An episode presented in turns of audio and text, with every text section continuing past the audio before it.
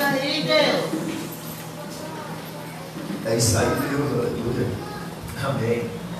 Bem, irmãos, nós nesses dias estamos é, compartilhando sobre as disciplinas espirituais. E eu falei para você semana passada que disciplinas espirituais não são, não é uma lei. Disciplina espiritual não é um legalismo, mas que disciplina espiritual é necessário para o nosso crescimento, para o nosso avanço. Então, nós temos dois problemas no meio cristão.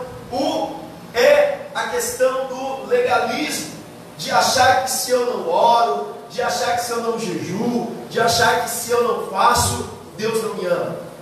Esse é um extremo, é um problema que nós podemos cair. Mas no outro extremo que nós temos, no outro extremo que nós podemos cair também, é o legalismo, é, é, é o comodismo, né? É o comodismo de achar de como Deus já fez tudo, agora eu não preciso fazer mais nada. A verdade é que as disciplinas espirituais é o caminho do meio. As disciplinas espirituais são meios da graça, são meios que Deus proveu para nós, para que nós usufruímos da graça de para que nós usufruímos daquilo que Deus tem para nós. Ontem, nós estávamos conversando com alguns pastores, e é incrível porque durante essa pandemia, a maioria das igrejas, irmãos, perderam muitos dos irmãos, muitos dos membros.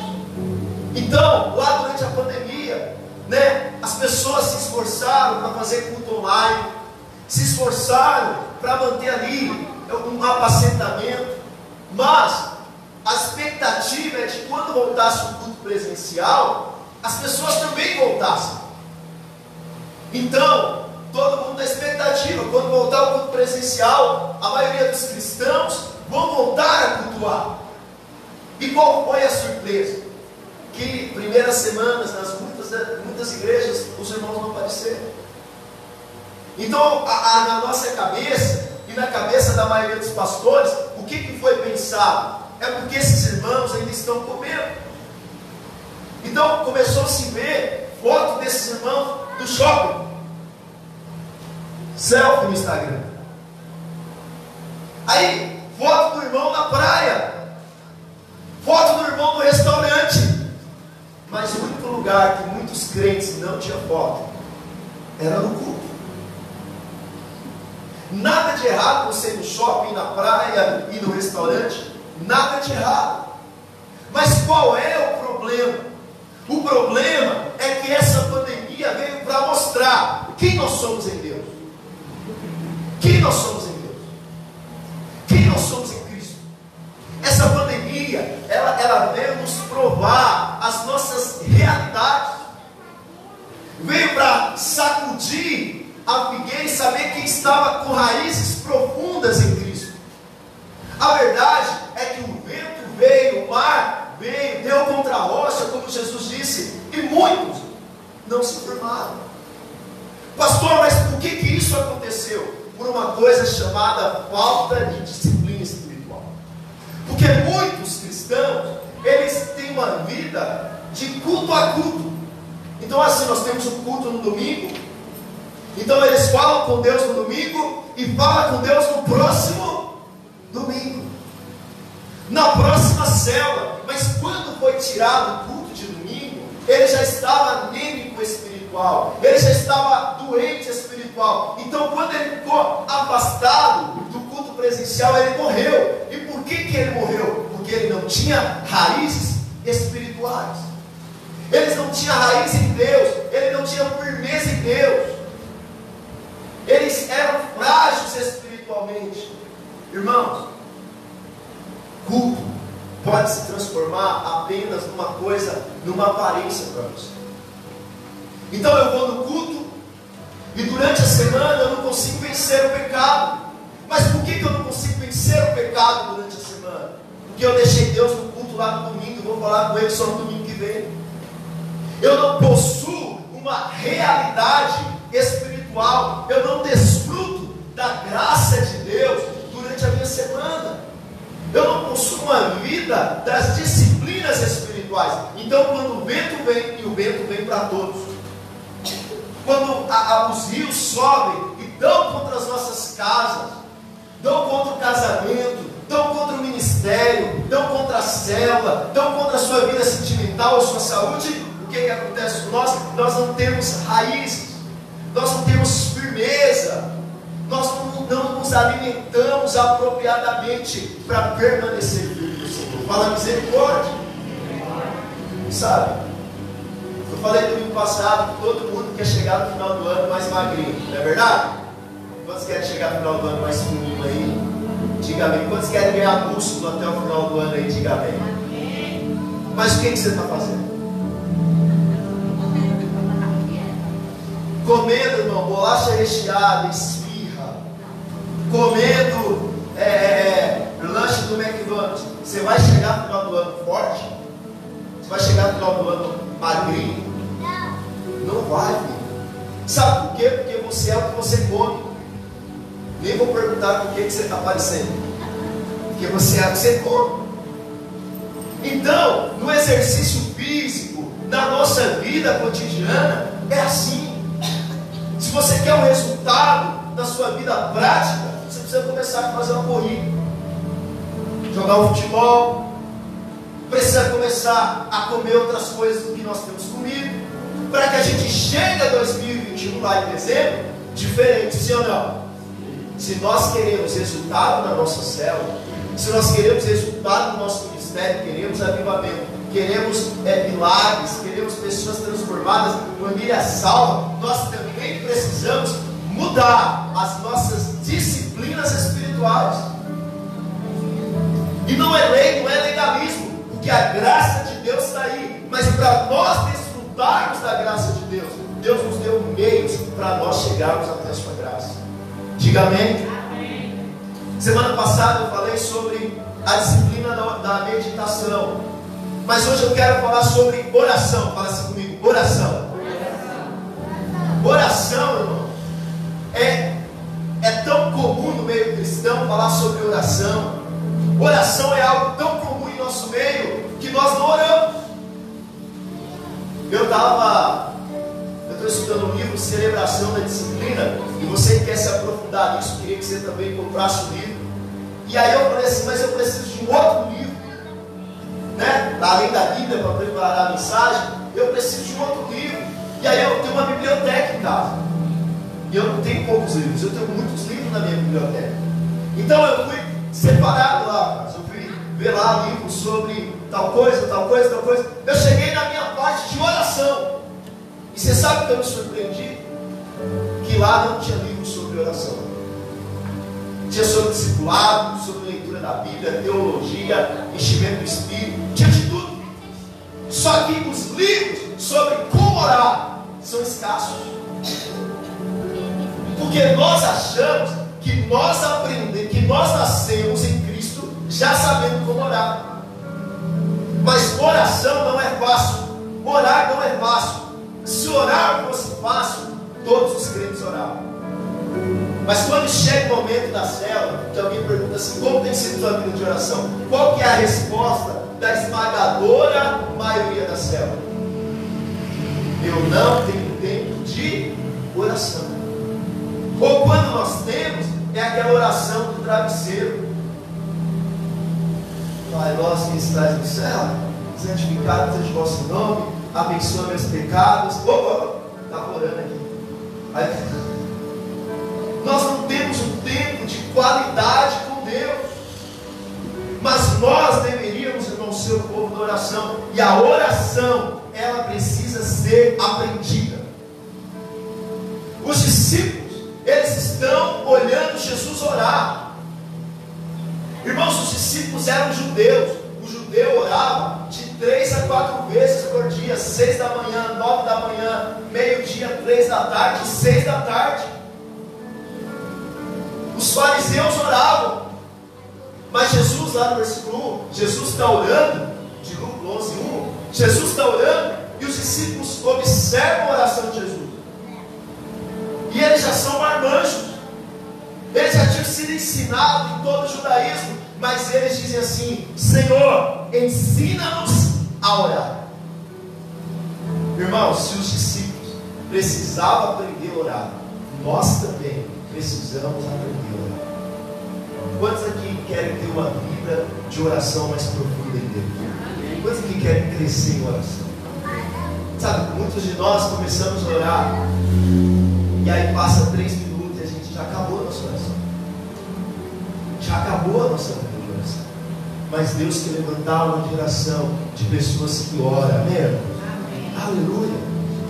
Primeira coisa que nós precisamos ver é que essa disciplina de oração ela é a medida estabelecida por Deus para nos conduzir a uma obra profunda e elevada, transformando, nos fortalecendo. Nós somos cooperadores daquilo que Deus tem para fazer neste mundo. E primeira coisa que você precisa entender sobre oração, que a oração verdadeira não é um fardo, mas a oração verdadeira é uma alegria.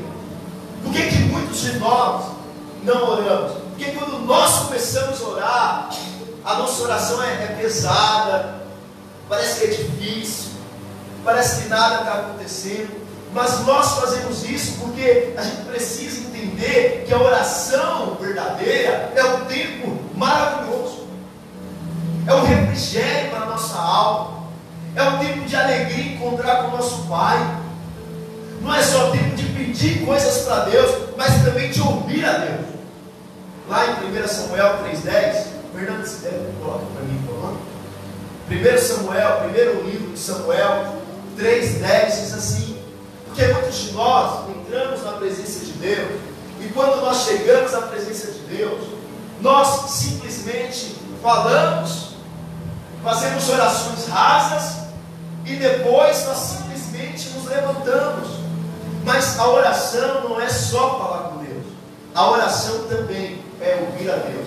Lá em 1 Samuel 3,10 diz assim: Então veio o Senhor e ali esteve, e chamou como das outras vezes Samuel. Samuel, este respondeu: Fala, porque o teu servo, teu servo, oração também é uma alegria, porque você vai entrar lá no seu quarto, você vai aquietar sua alma, e você vai ouvir a Deus, vai ouvir a voz de Deus, vai ouvir aquilo que Deus tem para falar com você. Oração tem que ser, sabe quando você ansiava de seu pai chegar em casa para você ter um tempo com ele? Quantos aqui, quando eram criança, ficavam ansiosos no momento do pai chegar em casa para você falar com seu pai, falar com sua mãe? Aconteceu isso com você, amém? Oração é isso. Oração é um tempo de prazer que você não vê a hora de estar na presença de Deus, amém? Segunda coisa sobre oração, que a oração verdadeira não considera que as coisas sejam fixas e imutáveis. Lá em Jeremias 33, versículo 3. Irmãos, não confunda é, soberania de Deus como coisas que não podem mudar. Porque tem muita gente que ele vai para a presença de Deus com a postura de que as coisas não vão mudar. Então ele não ora pelo casamento, ele não ora pela célula, ele não ora para que as coisas mudem pelo emprego, porque ele acha que as coisas não mudam, que as circunstâncias não vão mudar. Eu queria te contar uma coisa. Nós precisamos entender que a oração não muda Deus. Presta atenção.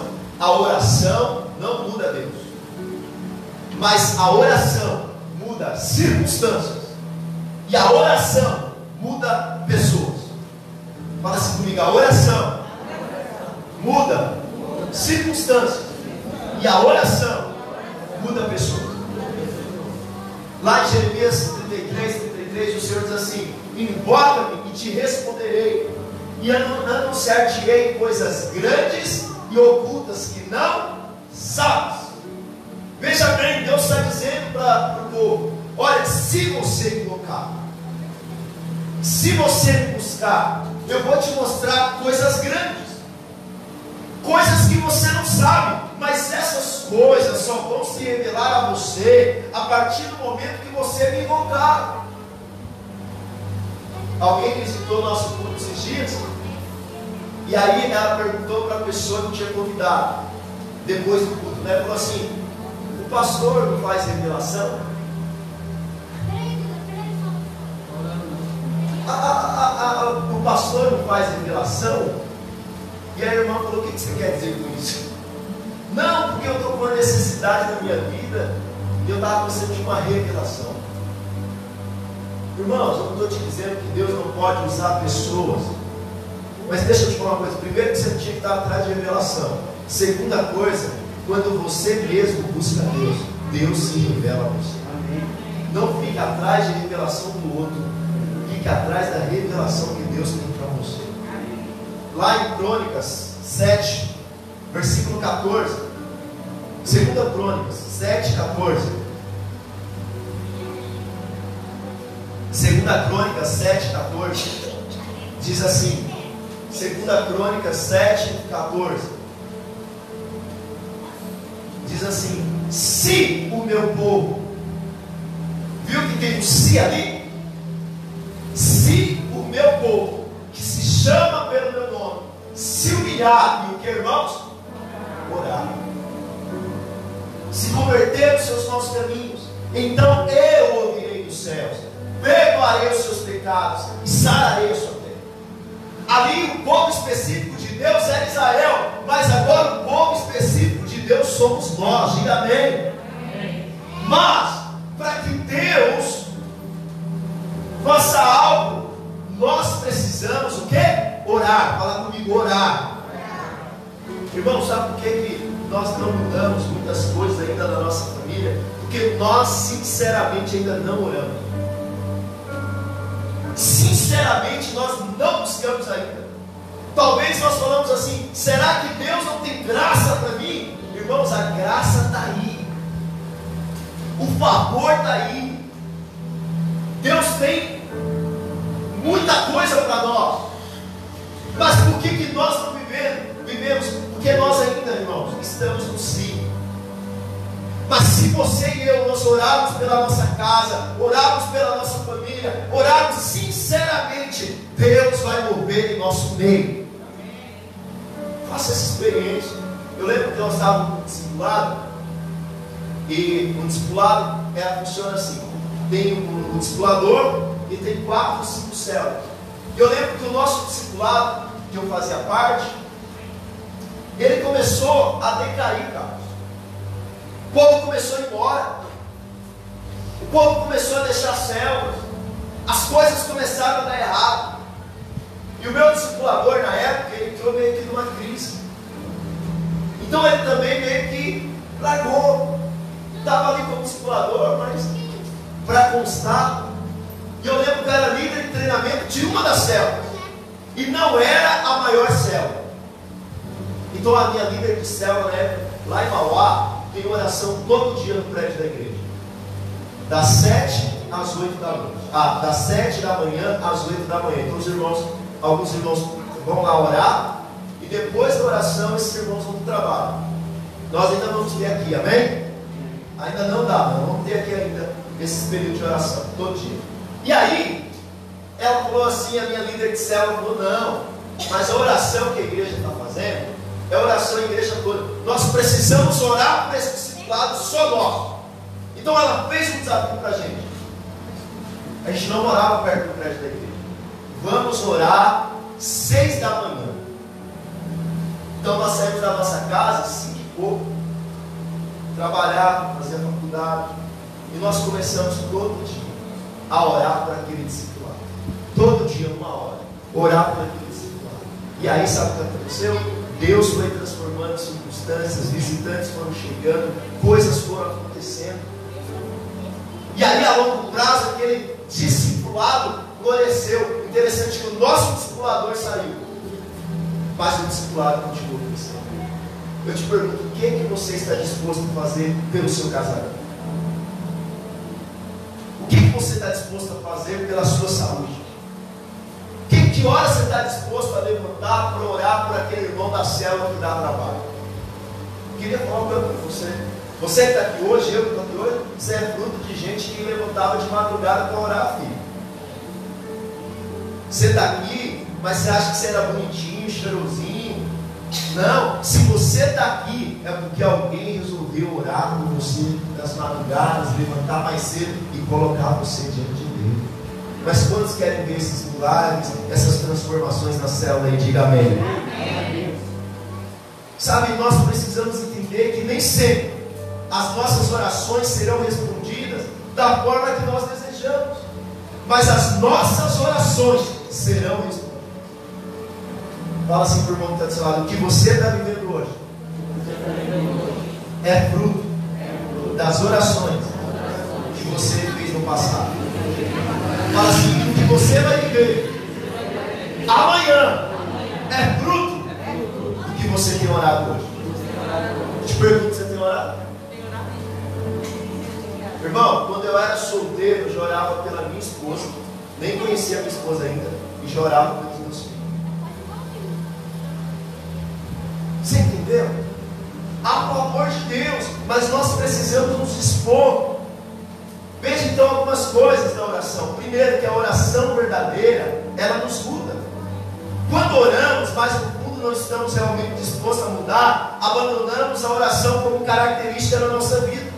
Quanto mais nos aproximamos do do coração de Deus, tanto mais vemos a necessidade e tanto mais desejamos de assemelhar a Cristo. Ou seja, a oração verdadeira sempre nos transformará. Como eu disse, é impossível você chegar na presença de Deus e você levantar a boca.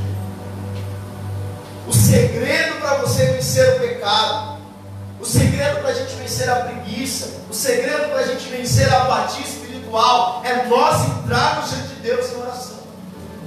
Porque a oração verdadeira, ela muda quem você é. Ela transforma quem você é. Esse é o contemplar de Cristo que ele diz em 2 Coríntios 3,18. Que nós somos transformados contemplando a Ele. Qual o problema, irmãos? Que nós desanimamos às vezes nós olhamos os grandes gigantes da fé, olhamos os nossos líderes de célula, olhamos os pastores e nós falamos assim: nunca eu vou conseguir. Mas nós deveríamos lembrar que Deus sempre nos encontra onde estamos e nos leva lentamente a coisas mais profundas. Talvez você está começando agora e você ora três minutos por dia. Mas Deus vai te pegar nesse lugar que você ora três minutos, dez minutos, cinco minutos por dia que Deus vai levar você para lugares de oração de uma hora.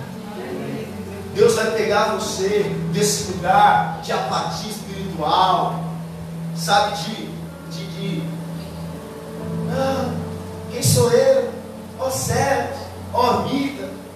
Mas Deus vai pegar você desse lugar e quando você está no período de oração, Deus vai levar você a ser alguém ousado lá na sua célula, lá na sua família, lá no seu trabalho. Diga amém. amém. Segunda coisa é que a oração verdadeira é algo que nós aprendemos. Projeta para mim Lucas 11 de novo, Fernando, por favor.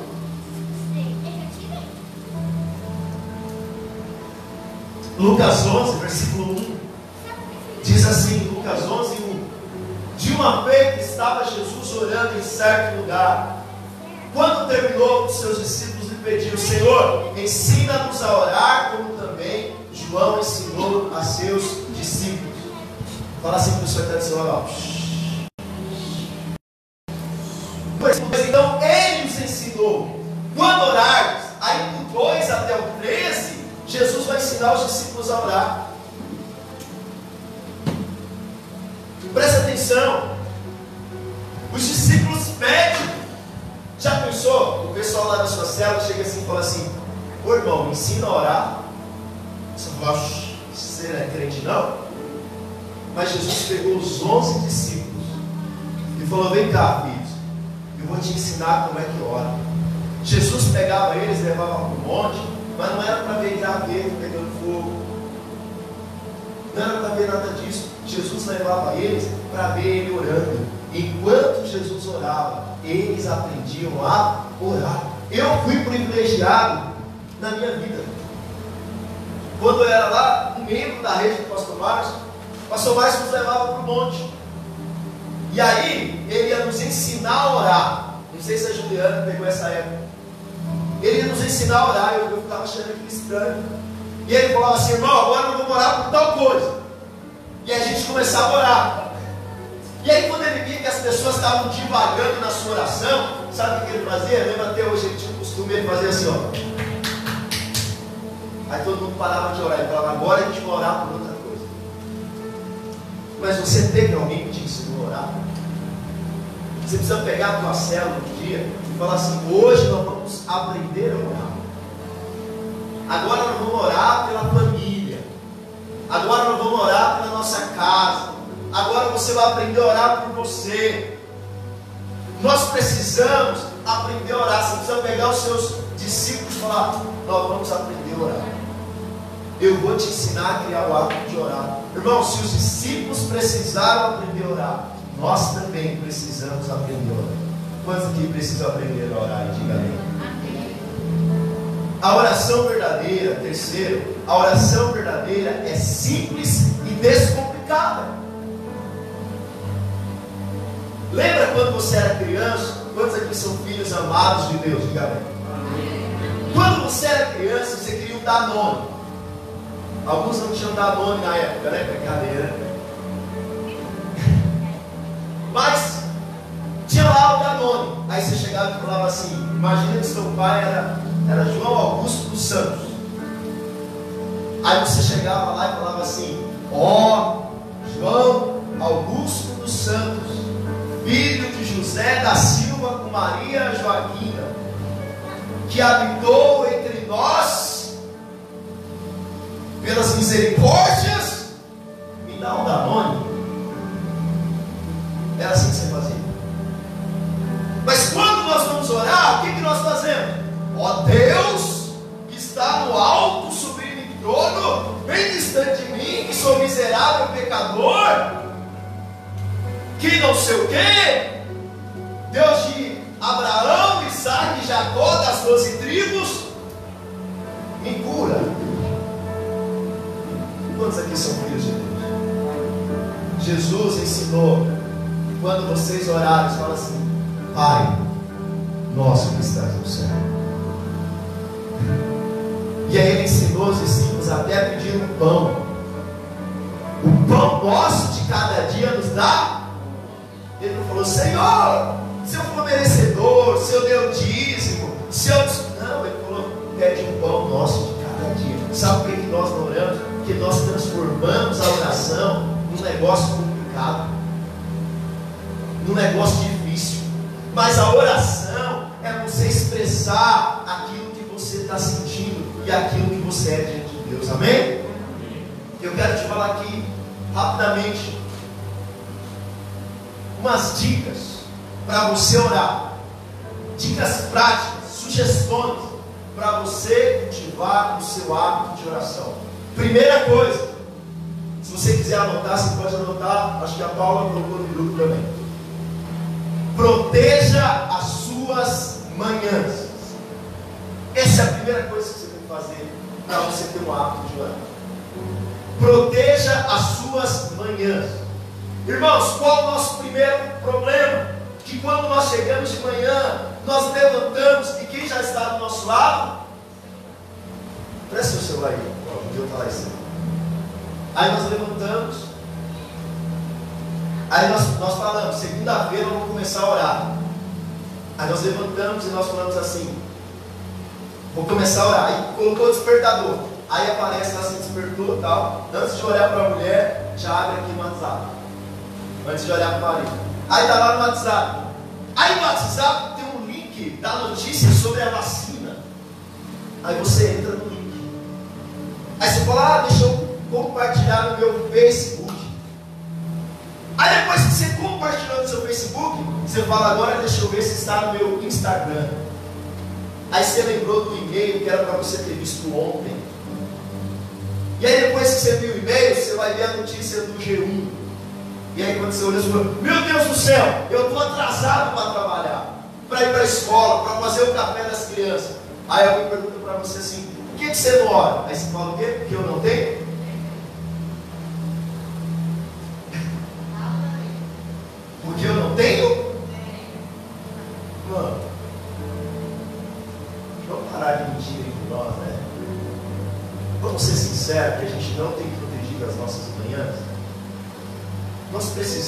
Proteger a nossa manhã e dizer para o Senhor: antes de eu ver as notícias da terra, eu vou ver as notícias do céu para mim hoje. Eu estou falando isso porque eu tenho essa dificuldade. Segunda coisa, lembre quem você é. Irmão, não sei você, mas o momento que eu me sinto às vezes mais deprimido, mal, é quando eu levanto. Você levanta e você fala assim: ah, vou ter que enfrentar aquele chefe de novo hoje no trabalho, ter que fazer minhas tarefas diárias. Ah, Jesus, eu não fiz o que tinha que ter feito ontem, acabei até perdendo a hora. Ô oh, Jesus! Aí você já começa o dia mal. Quantos aqui de manhã às vezes você levanta mal-humorado? Levanta a mão. Levanta a mão mais uns três aí. Você levanta assim meio deprimido, meio lá acontece com você? Levanta a mão aí só para eu não me sentir pecador sozinho. Quando eu levantei de manhã, protegi minha manhã da internet, do WhatsApp, e eu vim aqui, qual que eu lembro? Eu lembro quem eu sou, e eu sou filho amado de Deus. Eu tenho que ir lá para o trabalho, mas eu sou filho amado de Deus. Eu tenho que ir lá, mas a Bíblia diz que eu sou como árvore plantada junto aos ribeiros de água, e no tudo que eu fizer vai dar certo, porque eu sou filho amado de Deus. E não importa se eu não sou bonzinho, não importa se ainda não cumpri o que eu tinha que cumprir, mas eu sei que uma coisa, eu sou abençoado e eu, eu sou aquilo que Deus disse que eu sou. Então de manhã já lembra quem você é. Coloca lá uma, uma no guarda-roupa, filho amado de Deus. Propriedade exclusiva do Senhor. Começa a lembrar quem você é de manhã. Terceiro, tome a decisão de cultivar o hábito de orar. Irmão, se você não planejar, não tomar uma firme decisão de cultivar esse hábito de oração diária, você não ora. Essa é a terceira coisa. Então, tome a decisão de cultivar esse hábito. Eu sei que muitos começaram aqui no início do ano. Esse ano eu vou fazer exercício. Aí chegou lá segunda, é, dia primeiro foi uma quinta, né? Você falou, não, quinta-feira. Eu começo segunda. Aí segunda choveu, não, terça, terça. Ah, terça eu acordei tarde, quis resolver umas coisas, pagar umas coisas. Não, quarta, quarta-feira eu Ah, quarta venceu chovendo, não deu hoje. Quinta-feira, ah não, hoje é quinta, segunda eu começo. Mas por que, que nós fazemos isso com a nossa saúde? Nós fazemos isso porque nós não decidimos realmente a fazer exercício. E por que, que nós não oramos? Porque nós não decidimos realmente a orar. Mas se você dizer amanhã, segunda-feira, amanhã eu vou levantar e eu vou orar. Pode chover canivete. Pode acontecer o que for, mas amanhã, com dor de cabeça, sem dor de cabeça, as circunstâncias favoráveis não, a partir de amanhã eu vou orar em nome de Jesus. Quantos aqui estão decididos a orar? Se o irmão levantou a mão, você levanta a mão dele e fala assim: você não orar amanhã, eu vou lá na sua casa orar com você. Aleluia, diga aleluia. Nós precisamos então decidir. Quarta coisa, coloque a oração em sua agenda diária. Quarta coisa, coloque a oração na sua agenda. Então assim, ah, eu vou orar. Mas em que horário você vai orar? Vai ser às 6 horas, vai ser às 9, vai ser meio-dia. Por exemplo, tem gente aqui que é muito sonolento. Então, se ele for orar às 6 da manhã, ele não vai conseguir orar, ele vai dormir. Mas talvez lá no trabalho, ao meio-dia, ele consegue. De manhã, claro, ele apresenta o dia ao Senhor, protege a manhã dele, ora ali 5, 10 minutos, e chega na hora do trabalho, ele consegue fazer um devocional na hora do almoço. Mas você precisa anotar, de repente colocar no celular para despertar, orar meio-dia. Não precisa orar de uma vez só também. Um exemplo que o pastor Silvio dá muito para nós. O pastor Silvio fala, os nutricionistas dizem que a gente tem que tomar quantos litros de água por dia? Quantos litros, irmãos? Dois. Mas você toma os dois litros de uma vez só? Você distribui durante o dia. Então, de repente, você ora 5 minutos de manhã, você coloca para despertar às 9, orar mais 5 minutos. Meio-dia, orar mais 5 minutos, pelas célula, seis da tarde, orar mais cinco minutos pela família, meia-noite, orar mais cinco minutos pela sogra. Diz amém. Ou poucos têm sogra aqui, eu estou bravo com a sogra. Diga amém, a sogra tem que ser algo de oração. Orar pelo pastor. Diga amém pela sua vida, viu? Aleluia. Eu preciso ser alvo das suas orações. Então nós precisamos ter essa na nossa agenda. Colocar no seu celular, coloca para despertar de três em três horas. Mas fala, eu vou orar. A partir dessa segunda, eu vou ter, ter tempo de oração. Diga amém. amém. Quinto, tenha paciência com você mesmo. Quinta coisa, tenha paciência com você mesmo.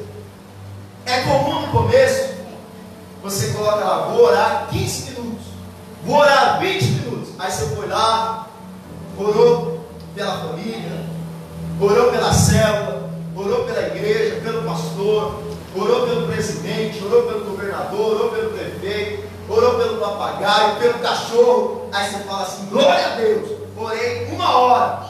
Aí quando você vai olhar no relógio, orou três minutos. Fala, meu Deus do céu, já aconteceu isso com alguém aqui? Você achou que arrebentou na oração quando pegou orou três minutos? Aí o que, que você fala? Esse negócio de oração não é para mim não. Eu vejo alguns irmãos, né? A gente fala, irmãos, agora nós vamos orar. Aí eu começo a orar. Passa cinco minutos, o irmão senta, para de orar. Eu vejo, eu, percebi isso muito no encontro. Vamos orar, igreja! Vamos lá, irmãos. Tá. Passou três minutos, o irmão sentou. Tá. Quem ora em línguas começa a orar em línguas, né? Pelo menos tem essa vantagem. Mas tenha paciência. Quando você começa a fazer o exercício, você é um maratonista, 42 quilômetros. Cláudio, quantos quilômetros você costuma correr? 5, 6 quilômetros. Mas no primeiro dia que o Cláudio e a Clarice, que são os nossos corredores aqui da igreja, começou a correr, eles não começaram a correr 6 quilômetros não, filho.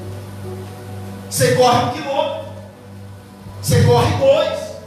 Aí daqui um mês você está correndo cinco. Mas se você perseverar, daqui um tempo você está fazendo uma maratona. Então talvez amanhã você vai orar 10 minutos. Você vai orar 15, 5, mas daqui um ano, se você perseverar, você vai ser alguém que ora mais de uma hora em nome de Jesus. Amém? Sexto, transforme as suas interrupções em orações. Vai ter interrupção lá.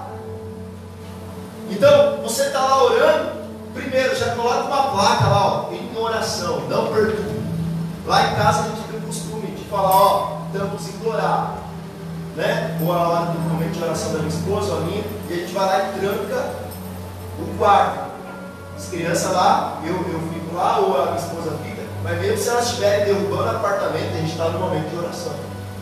Coloque assim, ó, não perturbe em oração. Jesus diz: quando você entrar em seu quarto, o pai te vê em secreto, né? O que, que você pensa? Que as casas na Palestina era uma mansão, tinha um monte de quarto.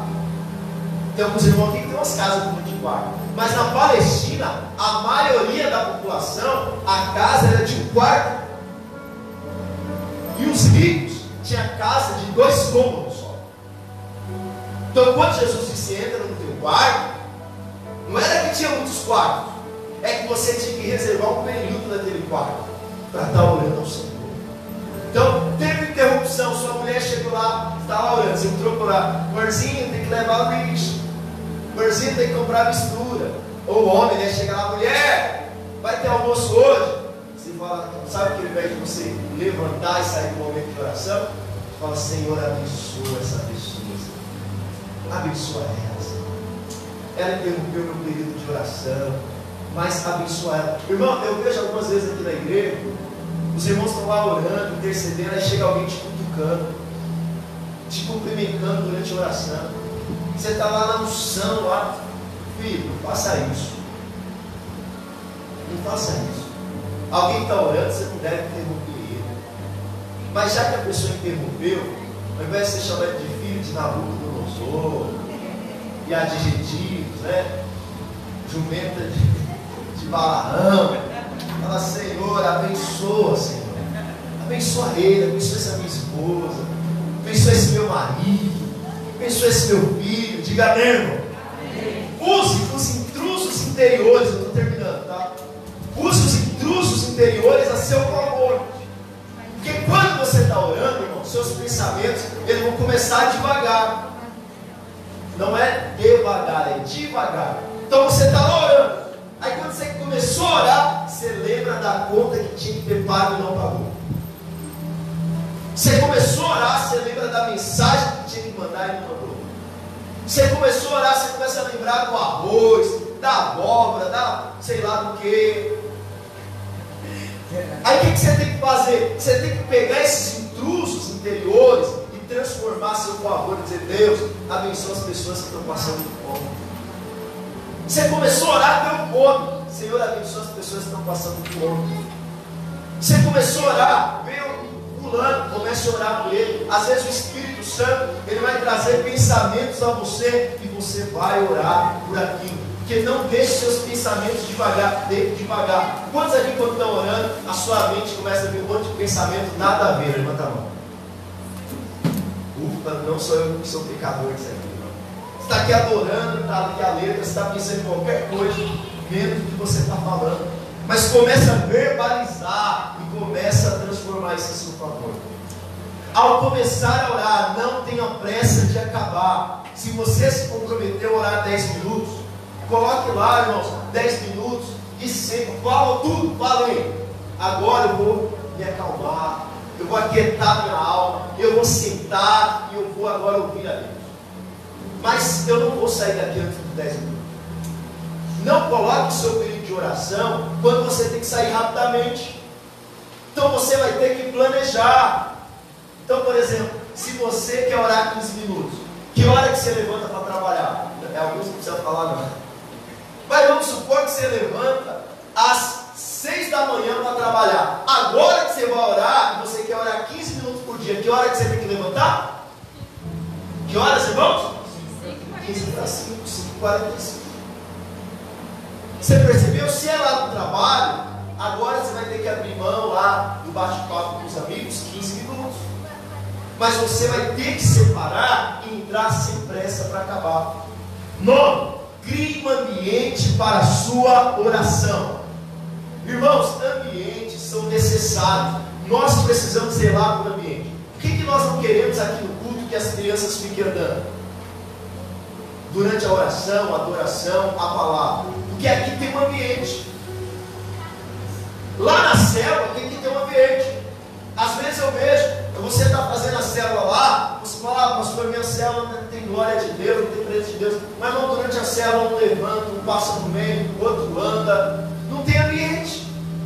Você precisa zelar pelo ambiente onde você está orando, onde você está fazendo a célula. Aqui, no seu momento de oração, é a mesma coisa. Coloque uma canção lá que você gosta.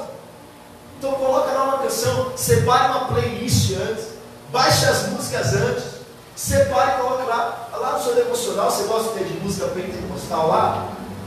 Alguns aqui eu sei que gosta, lá da Cassiane. Coloca lá, filha, é teu devocional. Né? Você gosta do que de instrumental? Separa lá e coloca. Mas naquele momento, você precisa criar um ambiente de glória.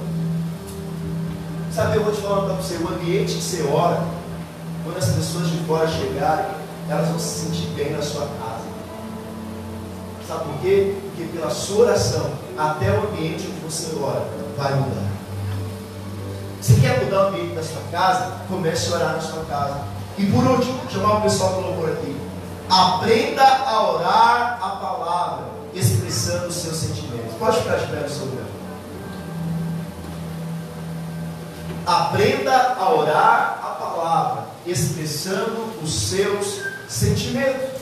Então, muitos de nós, quando nós chegamos diante da oração, quando nós vamos orar, nós não temos uma postura de falar para Deus aquilo que nós estamos sentindo. Mas orar, irmãos, é justamente isso, falar o que nós estamos sentindo. Então, vou te dar um exemplo aqui dos salmos. Os salmos são canções que eram orações. Então, Davi lá, tinha um dia que ele estava bem. Então, ele falava assim: O Senhor é o meu pastor, nada me faltará. Ele me faz andar por pastos verdejantes. Mas teve um dia que Davi pecou, ele fez o Salmo 51. Senhor, meu pecado tem me consumido. Senhor, eu estou mal. Senhor, me perdoa. Os meus inimigos têm me perseguido. O Salmo 135 ou 137, um salmista lá que ele estava revoltado com a opressão que os babilônios estavam fazendo. Então ele falou, Senhor, bate a cabeça dele nas pedras. Já pensou se orar isso? Fala misericórdia. Mas às vezes você está irado, você está nervoso, ao invés de você descarregar na sua mulher, descarregar nos seus filhos, descarregar nos seus parentes, descarrega na sua oração. Fala para Deus o que você tem que falar. E aí quando você sai de lá, você vai bater na cabeça de. Porque você vai sair de lá manso, sereno. O que, que os neurocientistas têm falado para as pessoas que andam estressadas? Tem o seu momento de meditação. Irmãos, o que, que nós devemos fazer diante do Senhor? Devemos lançar todos os nossos sentimentos. O apóstolo Paulo ele deu a receita para nós vencermos a ansiedade. Não andeis ansiosos coisa alguma, mas fazer todas conhecidas diante de Deus pelas vossas orações e súplicas. Seja sincero diante de Deus, esse tem sido meu sentimento. Estou chateado, mas eu creio que o Senhor vai transformar minha vida, vai mudar minha vida. Mas tem esse lugar com o Senhor todos os dias. Quantos aqui querem realmente decidir todo dia ter um tempo de oração com o Senhor? Levar essa disciplina a sério, amém?